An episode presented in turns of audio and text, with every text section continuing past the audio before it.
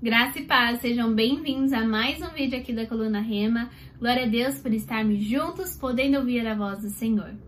Te convido a já encaminhar esse link para mais pessoas, para que eles também possam ser ministrados junto conosco sobre essa palavra que o Senhor tem para nós.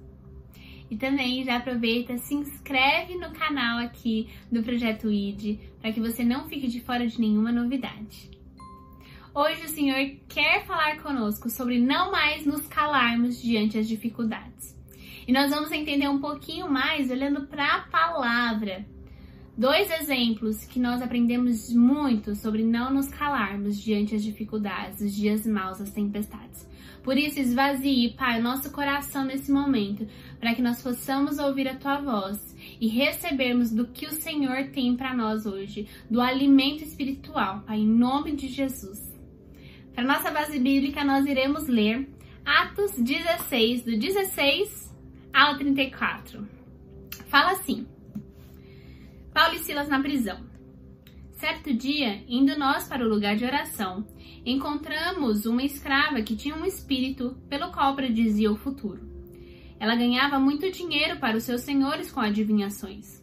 Essa moça seguia Paulo e a nós, gritando: estes homens são servos do Deus Altíssimo e anunciam o caminho da salvação. Ela continuou fazendo isso por muitos dias.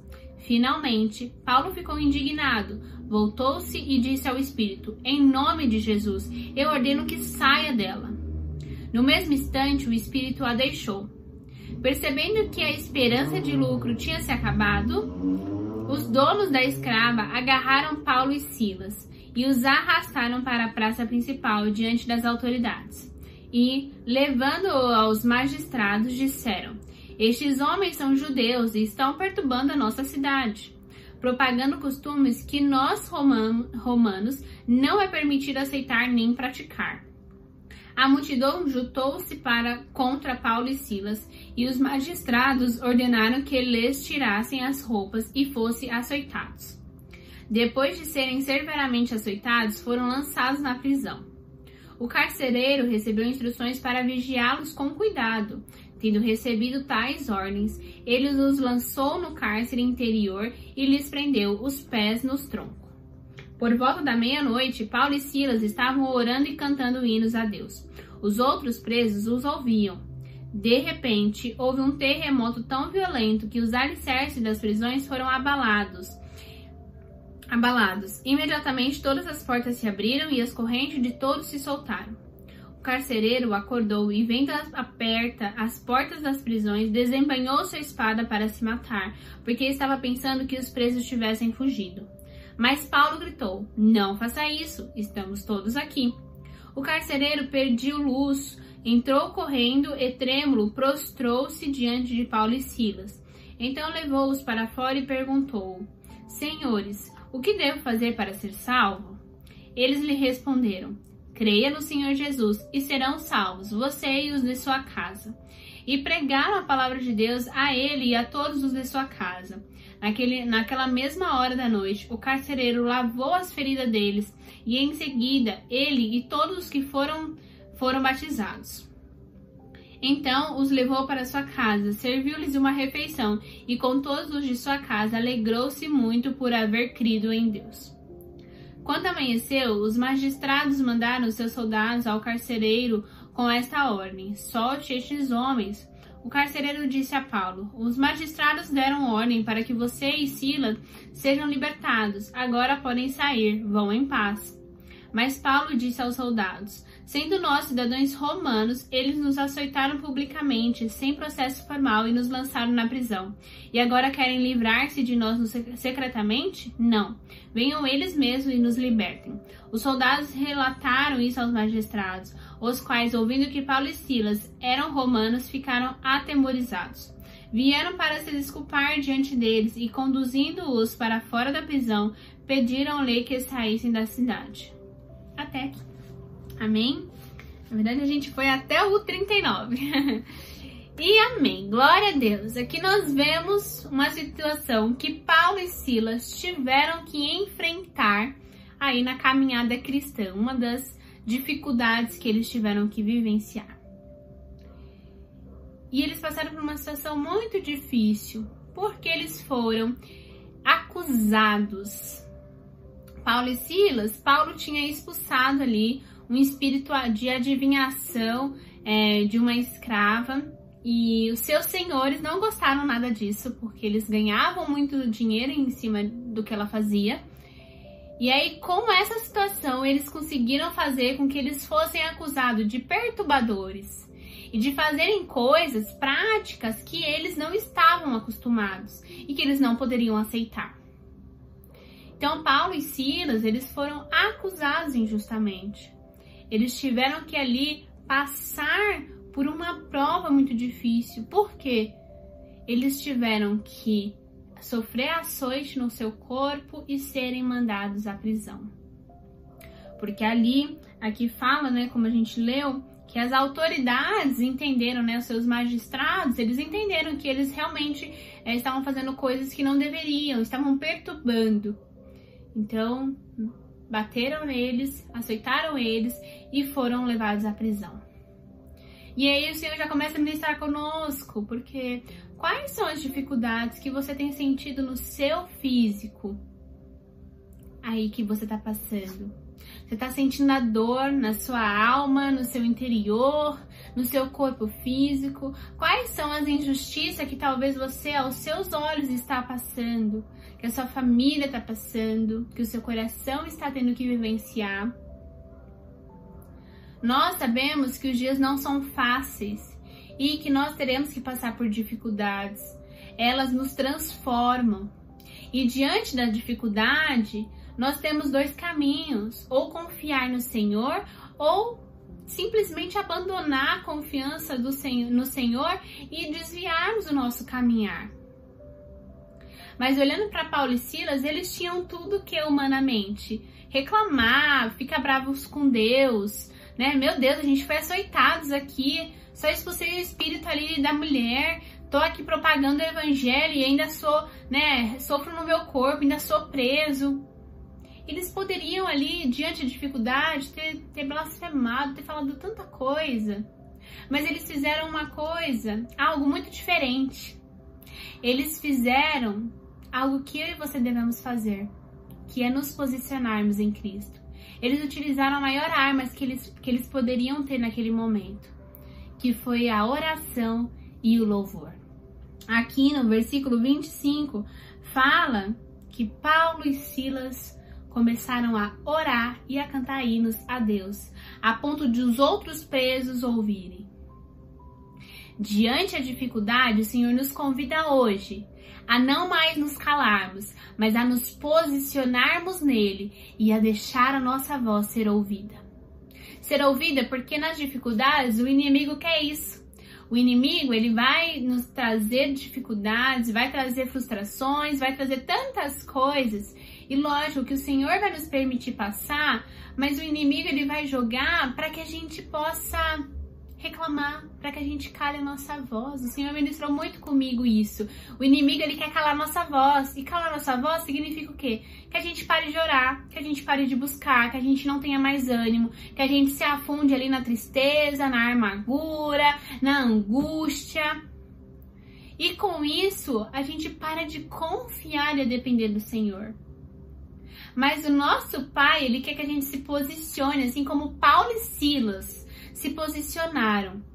E a posição deles foi como se eles, eu creio que é como se eles estivessem declarando no mundo espiritual: nós confiando, nós continuamos a confiar no nosso Deus. Ainda que nós estejamos aqui machucados, presos, injustiçados, acusados de coisa que não, não tem nem cabimento, nós continuamos a adorar o nosso Deus. Hoje nós podemos nos posicionar, independente da dificuldade que você está passando, do momento difícil que você talvez está tá tendo que vivenciar. Se posicione com ousadia para louvar e adorar ao Senhor, para interceder. Toda vez que nós não deixamos a nossa voz, a nossa voz ser calada, o mundo espiritual, o Senhor está agindo em prol de nós. Porque nós estamos nos posicionando e declarando que, ainda que passamos dificuldade, nós confiamos no Senhor. nós dependemos do Senhor. E aí nós vemos que houve a vitória.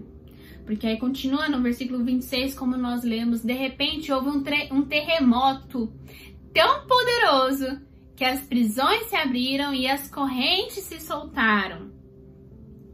Eu não sei vocês, mas eu lembro que desde a minha infância, quando eu ouvia é, essa palavra, minha mãe contando para nós, eu ficava, uau, meu Deus, que tremendo, uma prisão se abrir, cadeias, né, é, amarras serem soltas.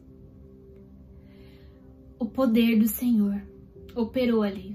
Deus veio com um milagre a ponto de trazer um terremoto, algo tão natural, para libertar Paulo e Silas. E não só libertar, porque quando nós nos posicionamos em adoração e intercessão diante das nossas dificuldades, o Senhor opera milagres, o milagre da forma que Ele quer, da maneira que Ele quer, e a nossa vida se torna testemunho para outras vidas serem salvas. Porque o carcereiro, ele queria se matar, porque ele imaginou que todos os presos teriam, né, fugido. Mas Paulo e Silas continuavam ali. E aquela, é, aquele momento fez com que o carcereiro se convertesse, ele e a sua casa se converteram, a ponto dele já se batizarem e, e começarem a crer no Senhor das suas dificuldades, o Senhor quer operar milagres e quer que isso transborde na vida de outras pessoas. Você está passando um luto? Continue a orar e a confiar e a, e a depender do Senhor, continue a clamar, porque do, da forma que você vai vivenciar seu luto com a, o bálsamo de Deus, isso vai refletir para quem está vivendo luto também. Eles vão olhar para você e falar: Meu Deus, como ela está aguentando? Como é possível? é o milagre do Senhor, é a oportunidade que o Senhor estava esperando para operar em você e através de você. Então, em nós e através de nós. Mas para que o milagre do Senhor aconteça, para que outras vidas sejam alcançadas, a nossa posição precisa acontecer. Não mais se deixe calar pelas adversidades. Amém? O Senhor ministrou muito comigo isso com louvor. Levante um aleluia. Te convido a ouvir e tem uma parte que o Senhor sempre ministra no meu coração, que é a cante mais alto. Cante mais alto na dificuldade. Cante mais alto na presença do inimigo. Cante mais alto, mesmo que tá parecendo que não tem solução, cante mais alto. O Senhor nos chama a nos posicionarmos, porque existe poder quando nós nos posicionamos no mundo espiritual. Não permita que o inimigo calhe a sua voz mas deixe viver o sobrenatural do Senhor na sua vida. Assim como ele operou aqui na palavra, trazendo um terremoto, hoje é, basta uma palavra que tudo muda na sua vida. Mas se posicione com ousadia e fé, declarando a soberania do Senhor. Amém. Pai, que essa palavra possa continuar ministrando em nossos corações. Que o Senhor possa vir sobre cada causa aqui, Pai, de quem está assistindo não sei o que cada um está vivendo, mas o Senhor sabe. Eu te peço, Pai, nos dê ousadia, coragem, para que nós possamos nos posicionar em Ti. Para que nós possamos viver aquilo que o Senhor tem para nós, nós precisamos entender a nossa posição no mundo espiritual, a nossa posição em Ti, Pai, que é te adorarmos e orarmos levantarmos um aleluia, levantarmos um momento de adoração, levantarmos um momento de é, de oração, de intercessão.